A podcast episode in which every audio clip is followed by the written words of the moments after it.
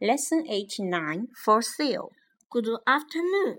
I believe that this house is for sale. That's right.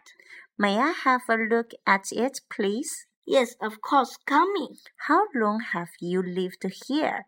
I've lived here for 20 years. 20 years. That's a long time.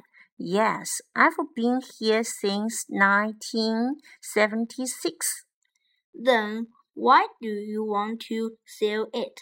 because I've just retired. I want to buy a small house in the crunch Country. country. How much does this house cost? Six 60 68 thousand thousand. thousand five hundred. That's a lot of money. It's worth every penny uh, Penny. penny of it. Well, I like the house. But I can't decide it. My wife must see it first.